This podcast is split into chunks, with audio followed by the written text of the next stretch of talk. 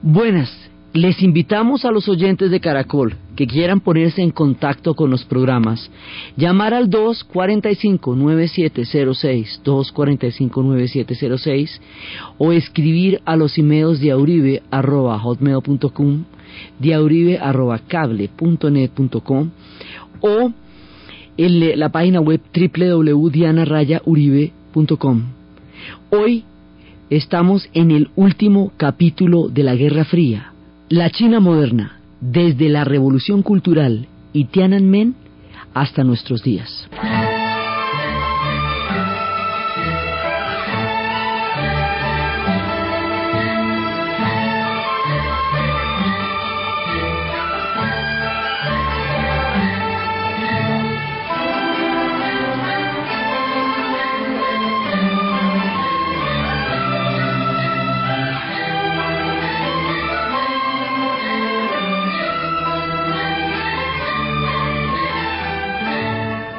La vez pasada estábamos viendo cómo el dilema de la China siempre ha sido el mismo, la modernización, o sea, cómo responder a la modernidad. Recordemos que China, cuando se resquebrajó el confucianismo, entró en la crisis de no poder superar la barrera de la modernidad que los países europeos sí habían superado en su momento y fue lo que determinó que China estuviera en el estado de servidumbre, fragmentación y deriva en la que estuvo durante toda la primera mitad del siglo XX. Cuando Mao llega al poder, lo que va a hacer es, primero que todo, reunir a la China darle todo un sentido de pertenencia, darle un proyecto histórico, sacarla adelante, digamos, va a ser eh, la salida de la historia para los chinos. Entonces, la primera etapa, la era de Mao, va a durar 30 años aproximadamente, desde el 49, él muere en el 76, pero la era de él le sobrevive para añitos más.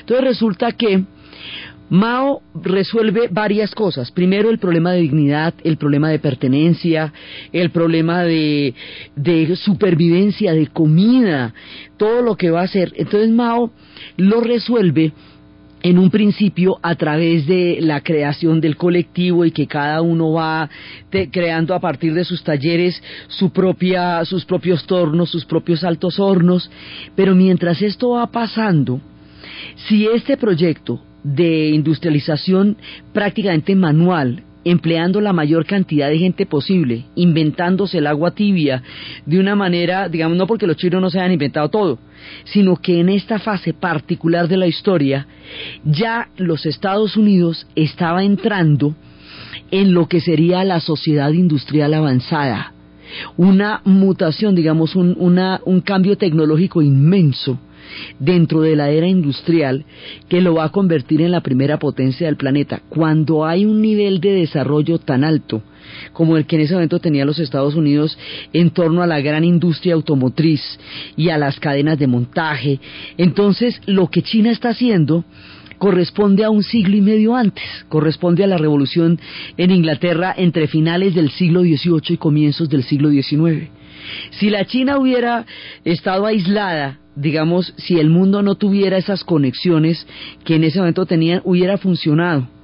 Pero en comparación con la industrialización acelerada de los Estados Unidos y con la creciente industrialización europea, digamos, cuando Europa reconstruye, que realmente en muy poco tiempo Europa se va a nivelar, después de una gigantesca reconstrucción se va a nivelar y va a entrar en, en una dinámica importante en términos de desarrollo de industria.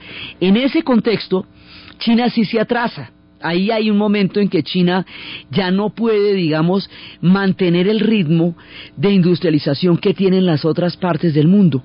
China adopta durante toda esta era de Mao la autarquía, es decir, ellos se cierran, heridos como estaban, por la apertura de los puertos, por la manera como les habían mm, mordisqueado Hong Kong y, y todo, digamos, por la forma como el colonialismo los había tratado y los había obligado a una apertura forzosa y desigual, ellos se cierran y se ponen a inventarse el agua tibia, cada uno hace su torno, cada uno hace su, su, su instrumento para producir el acero, todo, y eso, digamos, funciona como habíamos visto a nivel de sociedad.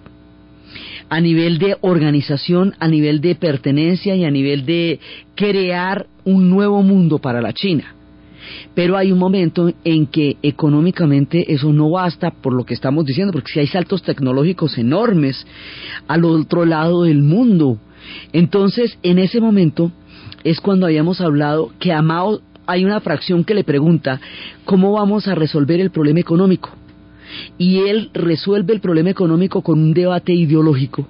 Y esa resolución del debate ideológico es lo que se va a llamar la revolución cultural que como vimos era utilizar a toda la juventud, o sea, lanzar a la juventud a las calles, a los estudiantes de las universidades, para una purga ideológica contra la vieja guardia del partido. Es una respuesta ideológica a una pregunta económica.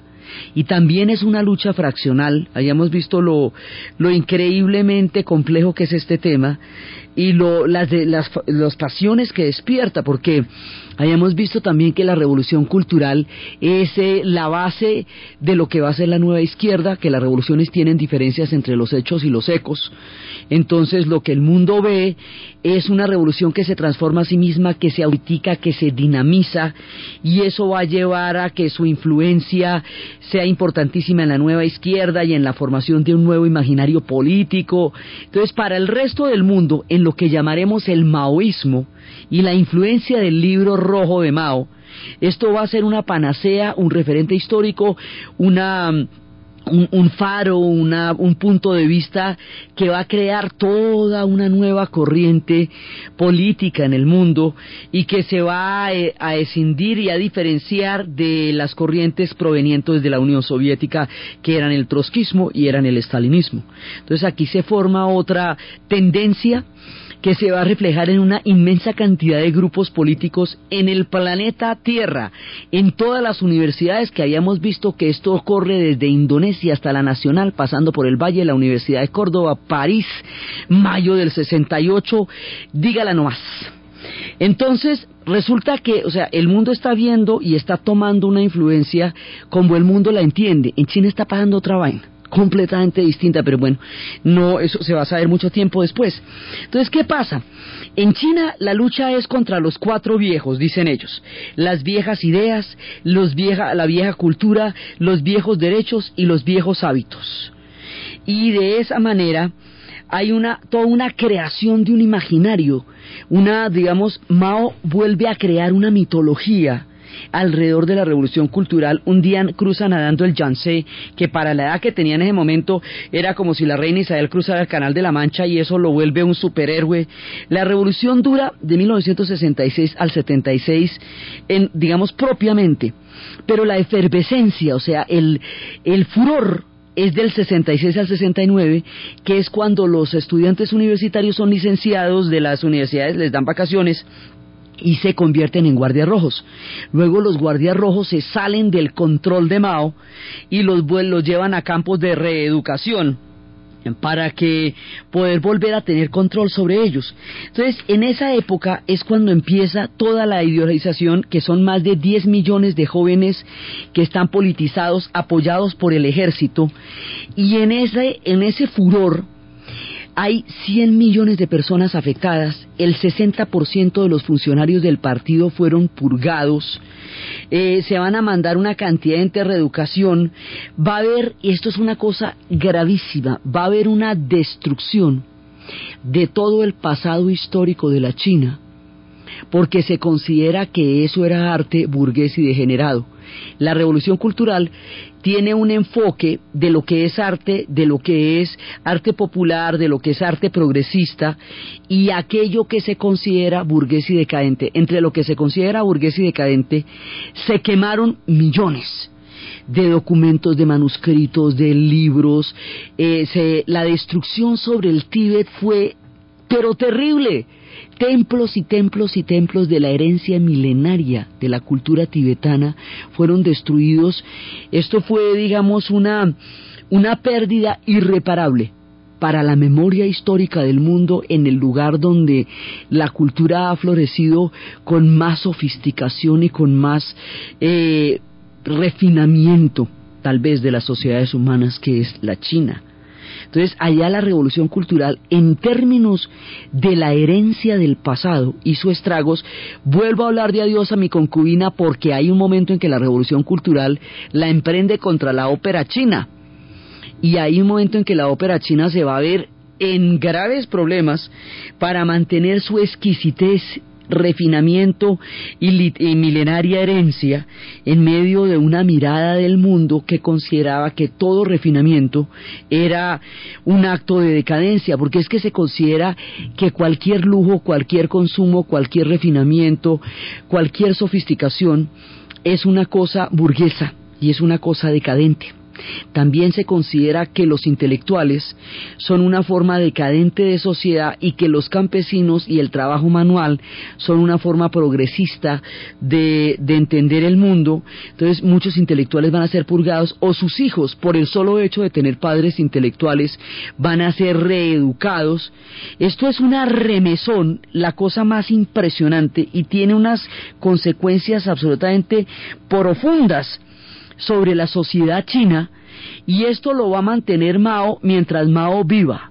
O sea, Mao va, la, la, revolución como tal dura lo que decíamos del tiempo de los guardias rojos dura del 66 al 69, pero la lucha fraccional o sea, la lucha entre las dos tendencias del Partido Comunista, como esto es un régimen de partido único y como en China nunca ha, habido democracia, entonces se manejan es conspiraciones y luchas fraccionales. Es como se ha manejado la política en China desde que el mundo es mundo. Entonces, Mao mantiene su hegemonía a través del control en la lucha fraccional por medio de la ideología. A los chicos vuelve y los mete después en la en, el redil y va y los reeduca, pero la lucha fraccional sí va a continuar como hasta el 76, 78. Entonces, en ese momento dicen que Mao va a ser, digamos, que es el gran timonel, como se le decía, le dio a la China un rumbo, le dio un lugar en el mundo, le dio un destino en la historia, y cuando ya la tenía marchando hacia adelante, la encalló.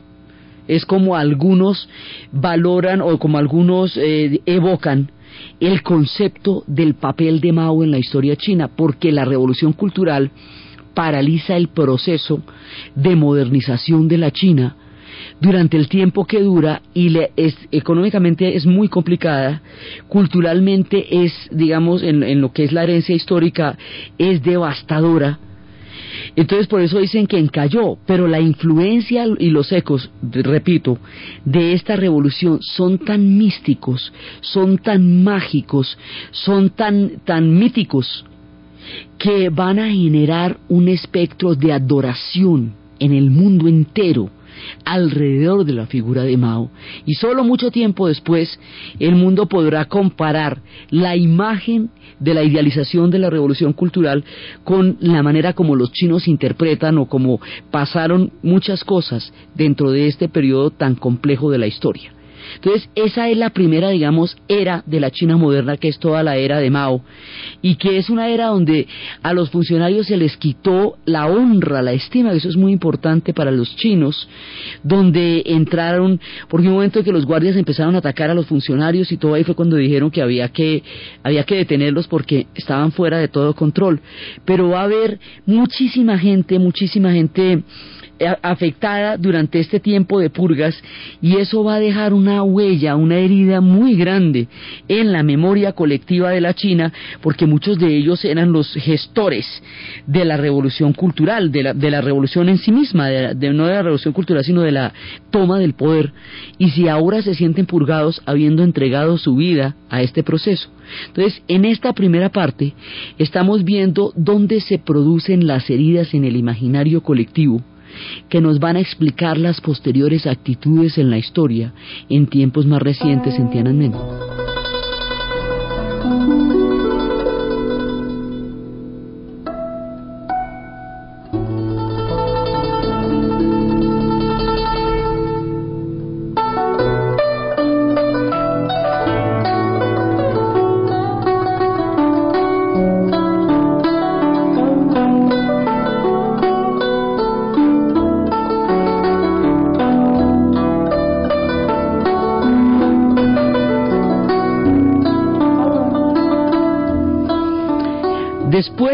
La muerte de Mao, Mao muere en 1976 y Zhou Enlai también, mueren los dos.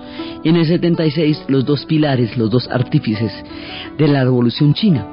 Entonces la pregunta es cómo pasamos de la veneración, de la adoración, de la deificación de la figura de Mao a convertirse prácticamente en un pie de página de la historia. O sea, ¿a qué hora la China da ese viraje tan digno de las fuerzas del Tao que conocen los extremos del mundo?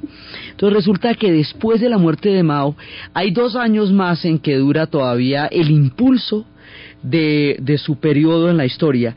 Y luego se hace el famoso juicio de la banda de los cuatro.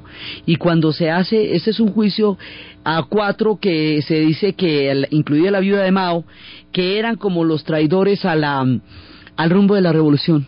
Era, digamos, la, es un juicio político a la revolución cultural misma, a través de estas figuras que fueron preponderantes durante ese periodo.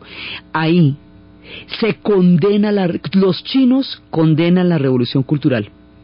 La consideran un error histórico gravísimo, le bajan toda la caña, le quitan toda la eh, validez que pueda tener dentro de su historia y toman un rumbo completamente diferente. Ahí se dan un viraje, pero total, y se echan al otro lado. Entonces, ¿qué pasa? Que la tendencia económica que había planteado originalmente el debate, que Mao había contestado a través de la ideología y que no había resuelto en la economía, es la que toma las riendas del poder. Esa tendencia está representada por Deng Xiaoping y Deng Xiaoping en lo personal fue uno de los que fue purgado por la revolución cultural. Ahí toca volver a ver Balzac en la pequeña costurera china, que es el lado amable, pero también toca ver el último emperador, porque en el último emperador todo el proceso de la reeducación y la purga ocupa una hora de película, como dura cuatro, pues entonces en esa horita siempre nos alcanzan a echar cuentos. Entonces resulta que en ese momento Deng Xiaoping toma la parte económica y semuético. Aquí lo que hay es que ponernos en la jugada con la economía, porque es la economía la que realmente nos va a sacar adelante. Las cuatro modernizaciones. Hay que modernizar la ciencia y la tecnología, la agricultura, la industria y la defensa. Entonces, eso se va a hacer a través de, por un, de la transferencia tecnológica aprender de los otros pueblos. ¿Cómo se hace esto? Mandan chinos por todas partes del mundo y los chinos se van a los Estados Unidos y empiezan a fotocopiar a la lata todo lo que hay en las revistas científicas. Es un espionaje industrial. No por para saber si tenían bombas o para nada, si tenían cohetes, no, sino cómo funcionaba la tecnología de los Estados Unidos. Entonces tenían un sistema, por ejemplo, para una conferencia hacían tres chinos. Uno toma apuntes, otro dibuja y otro escucha. Y luego se sientan los tres a montar todo lo que oyeron y pues logran una, una comprensión mucho más grande de lo que se dijo.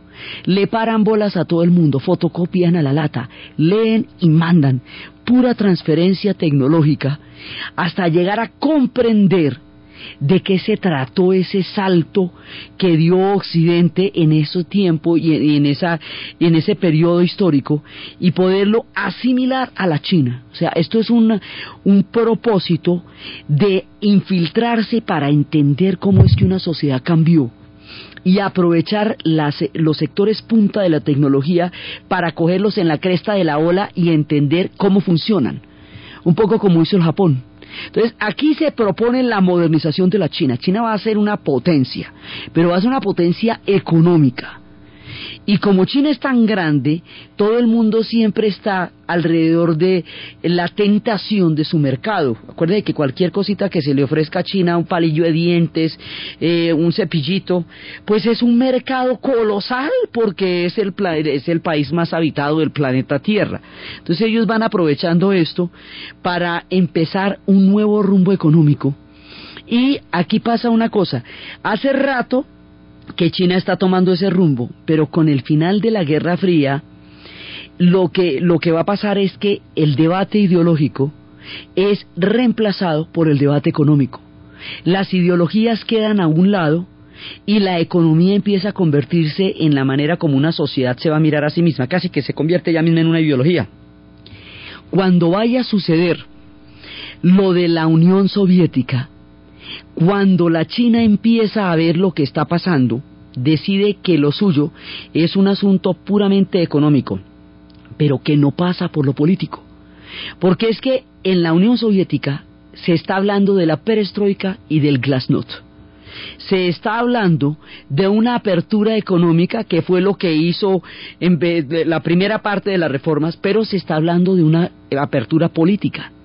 Entonces, como la China dio un viraje tan grande, como la economía empieza a adaptarse gradualmente, ellos transfieren toda la información y transfieren todos los sistemas y ensayan todas las maneras en que el capitalismo eh, se, muestra, lo ensayan en pequeños experimentos muy controlados para ver cómo funcionan, ensayan todo, las maquilas, los trabajadores debajo de las mesas, todo, todo, para ver cómo van mejorando su economía, cómo la van calibrando pero son experimentos muy controlados. Entonces, para ellos es fundamental dentro de este proceso que el partido tenga el control de, todo de toda esta dinámica. O sea, al partido se le restaura su autoridad se le restaura la autoridad a todos aquellos que fueron purgados.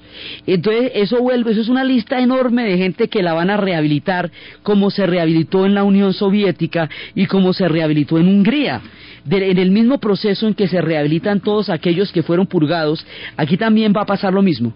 Entonces, a la gente que habían purgado entre, a los que eran considerados campesinos ricos en los 50, los perdonan. Al medio millón que eran considerados derechistas en el 57, los rehabilitan. A los millones que se fueron considerados antisociales en los 60, también. A los 3 millones de rehabilitados y a los 10 millones de condenados, a todo el mundo lo rehabilitan para volver a a, restaurar la dignidad, por un lado.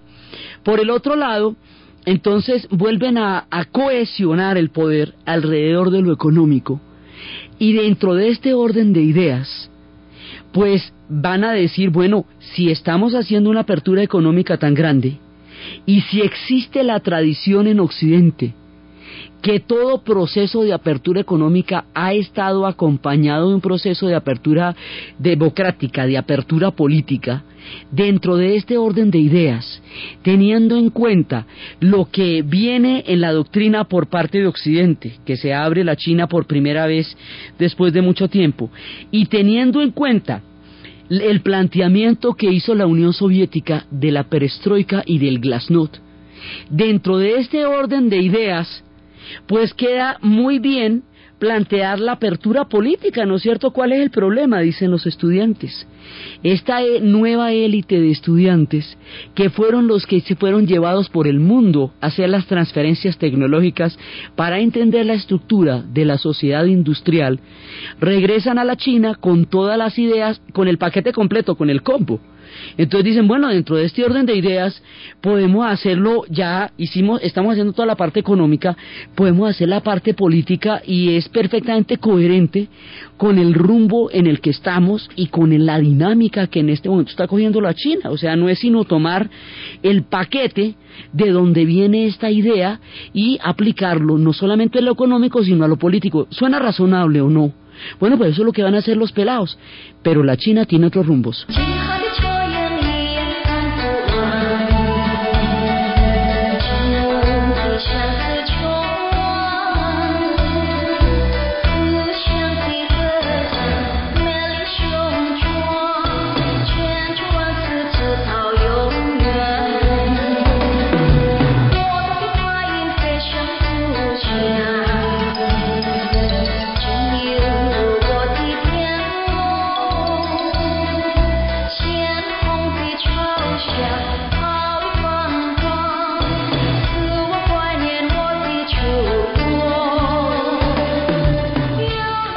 Dentro de este orden de ideas, pues estamos en los cambios de la historia. Ya la revolución cultural ha quedado atrás con una valoración muy diferente. La idea de, que se tiene de Mao es que él lo hizo 70% bien y 30% mal, que el 70% bien fue toda la creación de una nueva sociedad para China y que el 30% fue la revolución cultural. Así queda para ellos en la historia, han quedado atrás esos tiempos. Los muchachos de ahora, que vienen de las transferencias tecnológicas y que están viendo los cambios del mundo, ahora van a plantear un debate que de las libertades en lo político. Entonces empiezan a crear en Pekín, en la plaza de Pekín, empiezan a, escribir críticas y a pedir derechos, derechos en un principio abstractos, digamos como una manera, pedir una apertura. Lo que pasa es que eso es muy difícil, pero ahí van empezando a pedir una apertura, a reunirse en la plaza, a tomar prácticas de la del 68 como, como las flores, como los simbolismos, eh, empieza, digamos, a congregarse una inmensa multitud de pelados en Beijing, en la plaza principal, y empiezan a plantear desde ahí un proceso de apertura política para la China y empiezan a imaginarse cómo es que va a ser esto y cómo ellos van a ser los artífices de un principio de democracia en China, que de eso no hemos hablado en ningún momento del relato, empiezan a hablar de cómo se está dando esto, es perfectamente lógico, está pasando en toda la Europa Oriental.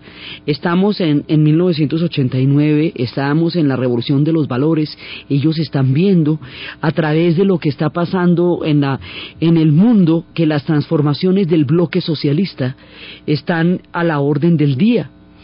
Ahora, mucho tiempo antes los procesos de la China eran completamente cerrados, pero ahora existe la televisión y Gorbachev va a ir a la China en estos días de nuestro relato para, para ponerse a hablar con Deng Xiaoping y mientras están allá pues están los camarógrafos del mundo entero porque hay toda una mirada sobre este encuentro, están los estudiantes en la plaza, está el contexto político en el cual ellos están procurando estas nuevas transformaciones. Y esto es lo que piensan los pelados. Pero ¿qué es lo que ven los mayores? Los mayores lo que ven son otra vez los estudiantes dando lora y después de la experiencia tan amarga que tuvieron durante la era de la revolución cultural y del tiempo que costó rehabilitar a toda la gente que fue purgada y privada de su estima, y entre aquellos que fueron purgados estaba Deng Xiaoping. Entonces Deng Xiaoping en ese momento está al mando de la China, él es el que decide y ve el fantasma en los rostros de estos pelados de lo que eran los guardias rojos, sacando a la gente de sus oficinas, quitándoles la estima y avergonzándolos públicamente. Esto es otra cosa. Esto se trata de una cosa completamente diferente. Esto es un problema político distinto. Pero el fantasma de esas épocas es el que se ve a través del rostro de Deng Xiaoping. De repente, si hubiera sido otro estamento el que hubiera planteado este tipo de reformas, a lo mejor no hubiera sido tan grave, a lo mejor no hubiera sido tan terrible, pero es que son los pelados. Y como hay este antecedente y tanta gente sufrió eso y esa gente que lo sufrió la, que, es la fracción que en ese momento está en el poder, por un lado, la herida del imaginario de lo que pasó en la revolución cultural. Por otro lado, desde el punto de vista del socialismo, lo que está pasando en Europa Oriental es mucho más preocupante que chévere porque es un fenómeno de desintegración. Todavía no se ha desintegrado la Unión Soviética, eso sucedería en el 92. Nosotros en este momento del relato estamos en el 89, pero ya se ha ido desprendiendo todo el bloque, el telón de acero cayó. Y como la línea china también era muy dura, al ver caer el telón de acero, el viejo truco de la, del refrán islámico, si ves a tu vecino afeitar, pon tu barba a remojar. Cuando los chinos ven aquello y ven cómo se les va yendo del llavero, toda la Europa oriental a la Unión Soviética, que era la más más y la muy muy, ellos se hacen toda clase de, de, preguntas, porque la China también es una sociedad llena de diferentes nacionalidades, también es una sociedad increíblemente diversa y también es susceptible de llegar a romperse si una apertura política la lleva a una confrontación Como ellos también vivieron durante tanto tiempo la muerte de las mil pedazos, ellos le tienen horror a la fragmentación, horror a las fisuras, horror a las divisiones, porque eso los puede llevar de nuevo a la era de la fragmentación y esa es su mayor pesadilla. Y lo que están viendo que le viene pierna arriba a la Unión Soviética es como ni más ni menos. O sea, el proceso todavía no se ha completado, pero los chinos ya saben como para dónde va eso. Entonces dicen, para allá no quiero ir yo. Entonces, el pánico que sienten frente al proceso soviético, el fantasma de la revolución cultural, el modelo de una transformación económica que no quiere ni pasa ni, ni consideran ellos que deba traducirse en lo más mínimo en lo político. La idea de no cuestionar la autoridad del partido va a hacer que tomen la decisión que tomen y, ya y que tomaron ellos en ese momento, y a su vez los muchachos reaccionan con las fuerzas de la historia que ellos han visto. Han estado en las universidades del mundo, han visto cómo las sociedades mezclan los procesos de apertura económico con lo político, están viendo cómo la Unión Soviética, que en todo caso es la madre ideológica de todo, porque de todas maneras el marxismo lo implementaron ellos y aunque los chinos se hayan distanciado ideológicamente de la Unión Soviética desde el 52, la Unión Soviética seguía siendo la inspiración y el modelo en términos históricos. Y cuando ven que desde, desde allá viene la perestroika y el glasnost, entonces desde el punto de vista de los estudiantes, esto es perfectamente coherente, es el paso a seguir. Desde el punto de vista de los gobernantes, esto es inadmisible. Desde el punto de vista de los estudiantes, ellos solamente piden derechos y democracia. Ellos no van a juzgar a nadie. Ellos no van a atacar a nadie. Ellos solamente piden que haya una apertura política y consideran que no hay ningún problema en eso, que eso no atenta ni afecta contra el funcionamiento de la China, que ellos no quieren hacer ningún daño en la China, sino modernizarla en términos políticos. Y desde el punto de vista del sistema, este puede ser el comienzo del fin, son los fantasmas son las eh, es el pánico de lo que está pasando. Entonces, dos contrarias corrientes de la historia se encuentran dramáticamente en la plaza de Tiananmen. Entonces, en un principio llevaron soldados de Pekín, pero como los soldados de Pekín, en China hay un montón de lenguas, pero miles de lenguas. Entonces, como los soldados de Pekín, pues son de la misma ciudad y hablan el mismo idioma, los pelados empezaron a fraternizar con ellos y empezaron a verse esas imágenes que se conocían desde la época del 68, que era cuando le ponían claveles a los fusiles. Era una manera de decir, fraterniza conmigo y entiende lo que yo estoy diciendo.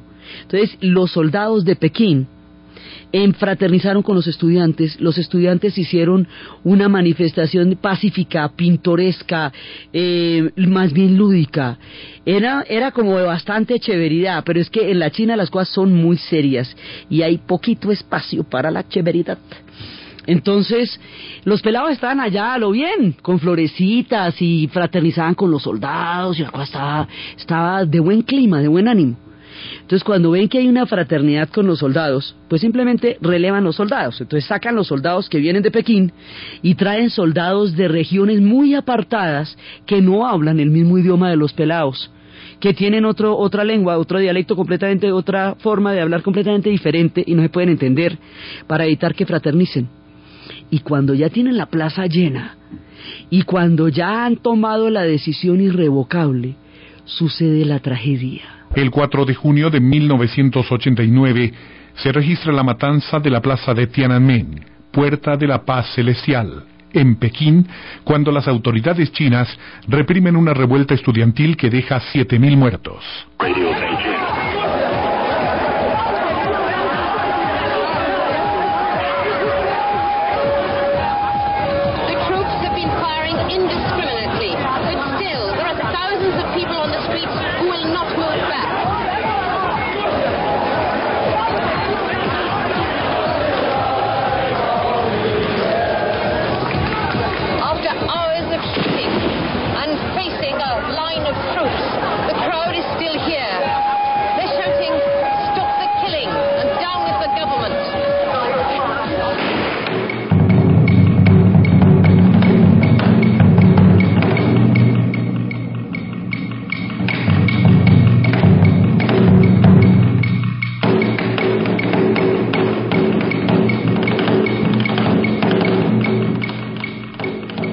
La tragedia estremece a esta joven generación de muchachos que con el espíritu del socialismo con rostro humano, con el espíritu del mayo del 68, con las flores en el pelo de las épocas que habían pasado, ponen el pecho frente al tanque la imagen de ese muchacho poniendo el pecho frente al tanque, como tratando de detener el rumbo de la historia, el relato diciendo que por favor paren la matanza, la cantidad de pelados que están siendo asesinados en ese momento, el caos que se genera, el mundo que los está mirando, porque estas cosas en la China pasan con alguna frecuencia.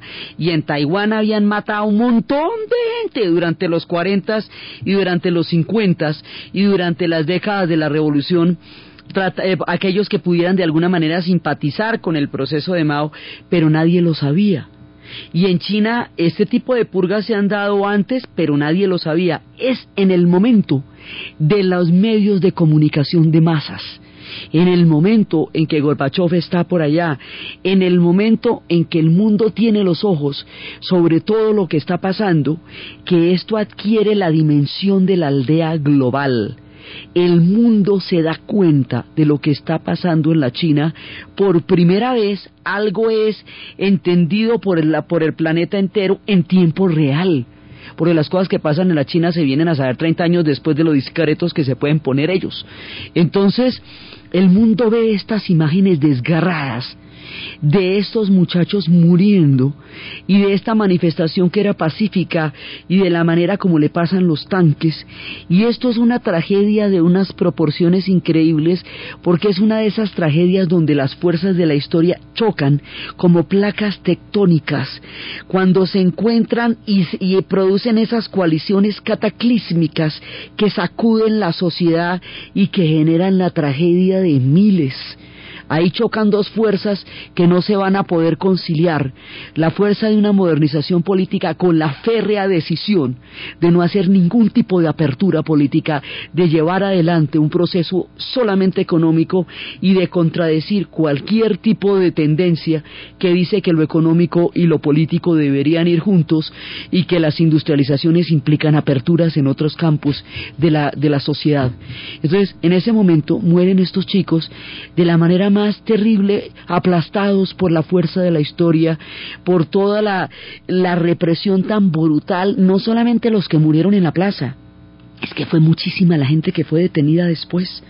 Mucha la gente que fue ejecutada también, mucha la gente que quedó en las cárceles, casi una generación ahí y era la que había hecho la transferencia tecnológica. Es, eh, es muy paradójico y los sabores son, son amargos cuando uno ve que estos pelados también fueron todos los de los del proyecto de la transferencia ideológica, de transferencia tecnológica, eso es muy duro también, como fue tan duro la purga a los ancianos en su momento. Estas purgas son muy duras y son muy dolorosas porque están marcadas por un sello un poco de ingratitud también y un poco de un mal sabor muy duro. Deja el episodio de Tiananmen, todavía sacuden sus imágenes y sus evocaciones esa, esa, esa fotografía del estudiante deteniendo los tanques. A partir de ahí, esto va a ser, digamos, una represión muy grande y no solamente una represión, sino que acuérdense que China cuando se revalúa algo, definitivamente se le descalifica. Entonces, además quedan regañados y queda como si hubieran sido unos insensatos que hubieran intentado de nuevo crear fisuras dentro de la sociedad china, o sea que no hay tampoco una un reconocimiento a su memoria o a su causa como algo que siquiera se deba discutir.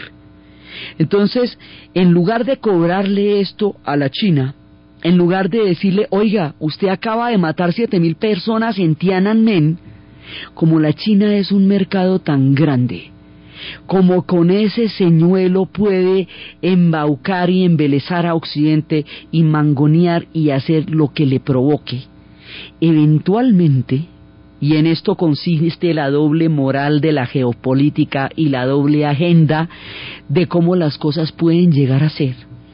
Al poco tiempo, con tal de que China apoye la invasión de los Estados Unidos y la coalición al Golfo Pérsico, a Irak, cuando Irak invadió Kuwait en el 91, esto está muy cerquita de nuestro episodio, esto sucedió en el 89, en el 91 es cuando se está eh, creando una coalición que con el consenso de la ONU lleve a la invasión a Irak para persuadirlo de que suelte a Kuwait y empieza la primera guerra del Golfo Pérsico.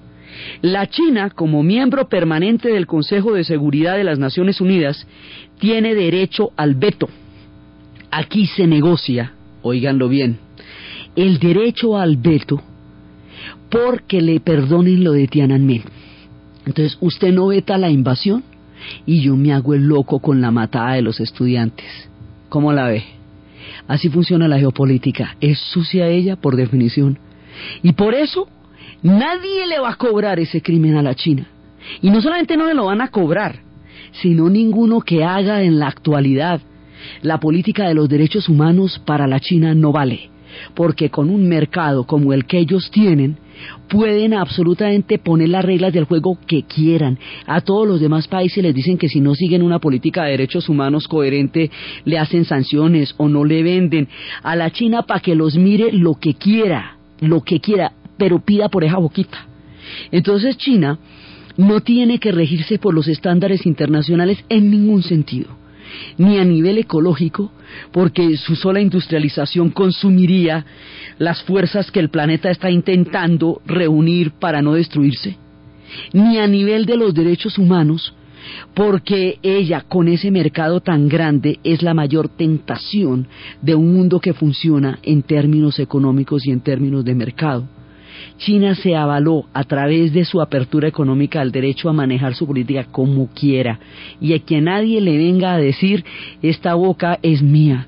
Y eso se selló con ese pacto de evitar que ellos veten para poder hacer la invasión de Irak sobre la sangre de los pelados de Tiananmen que todavía están en las cárceles, los que fueron en ese momento detenidos y los que fueron ejecutados, ni su memoria los salva ahora.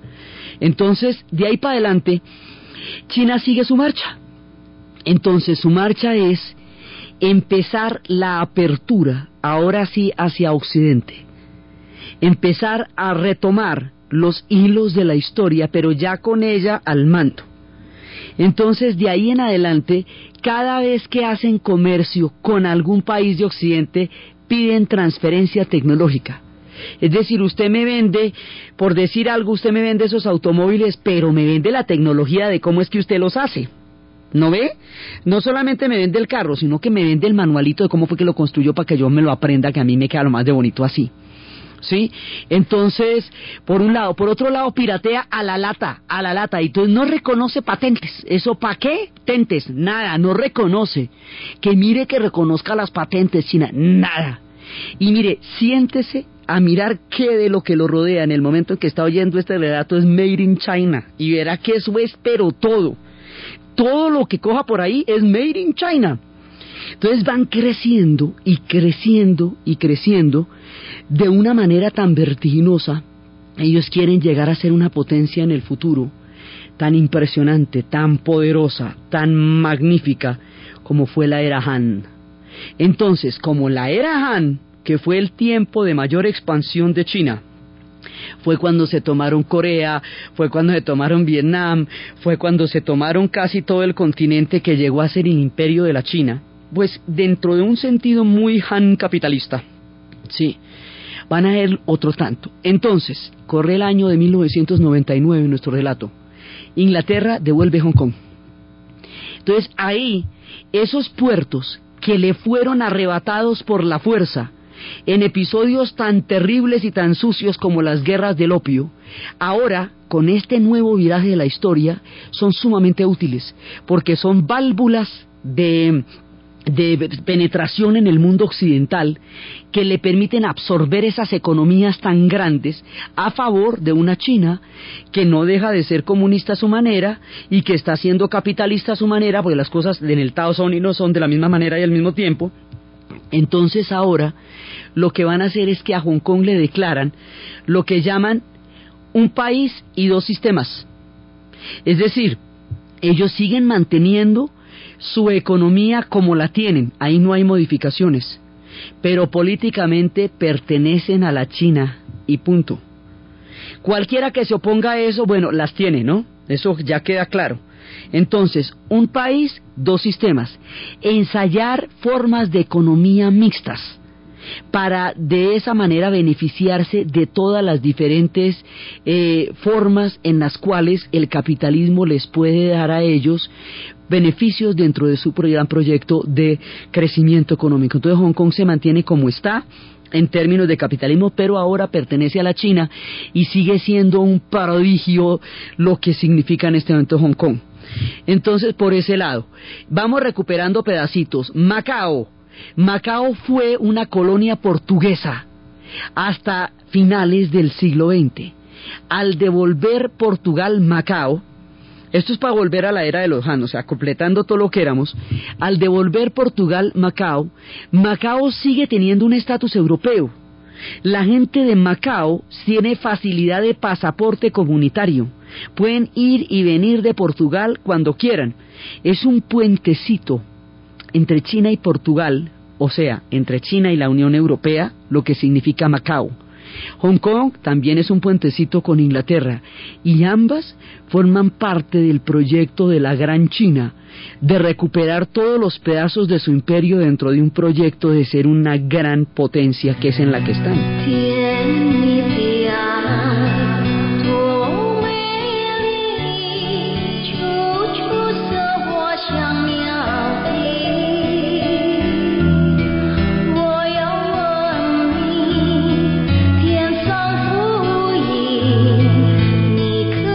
Hoy por hoy, la China es una potencia formidable, con un crecimiento económico impresionante. La moda llegó, el consumo, el frenesí, todo el mundo estrena de todo, combinándolo de las maneras más curiosas. La política demográfica sigue siendo muy complicada, un solo hijo por familia, cuando nacen mujeres las abandonan o las matan y eso todavía es un pedazo oscuro de la historia, hasta que ya faltan mujeres y al traer mujeres de Singapur las suegras no las aceptan. Es un momento en que se están generando grandes capitales, pasaron de un pequeño campesinado rico, después durante la apertura económica, a grandes fortunas que se están haciendo en este momento y a la vez maquilas y trabajadores en condiciones muy complicadas, eh, produciendo una inmensa riqueza. China hoy es una transformación permanente. Su demanda energética es demasiado grande para el planeta y ese es otro problema que va a haber. Su mercado sigue siendo la tentación y ahora la realidad más grande para cualquiera. China está en pleno rumbo de lo que se propuso hacer en la última era de su historia reciente.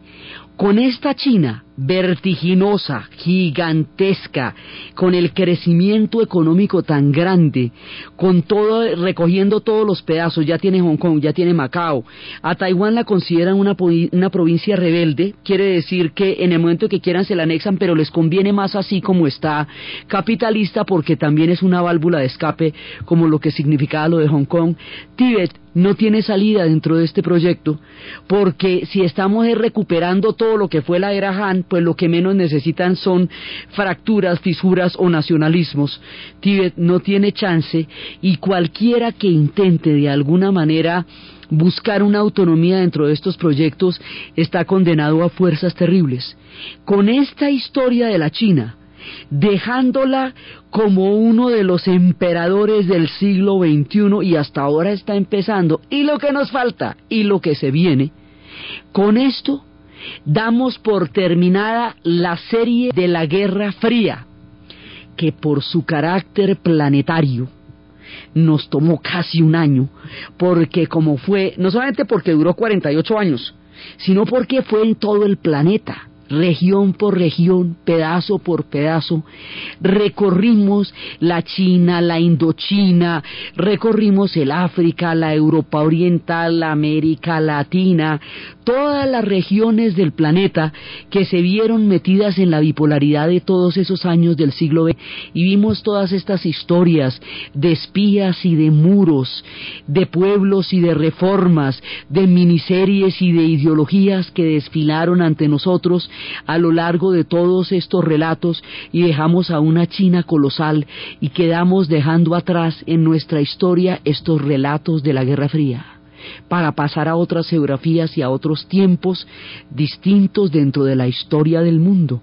Entonces, desde los espacios de las transformaciones y las fuerzas del Tao, de los choques históricos tan fuertes, desde la plaza de Tiananmen, desde las reformas económicas, desde el gigantesco crecimiento de la China, desde la devolución de Hong Kong, desde el futuro de los que fueron la era Han, desde los tiempos en que la historia se despliega en las grandes y vertiginosas transformaciones de la China, y desde todo lo que sucedió de paradójico, de sublime, de terrible en el periodo de la Guerra Fría?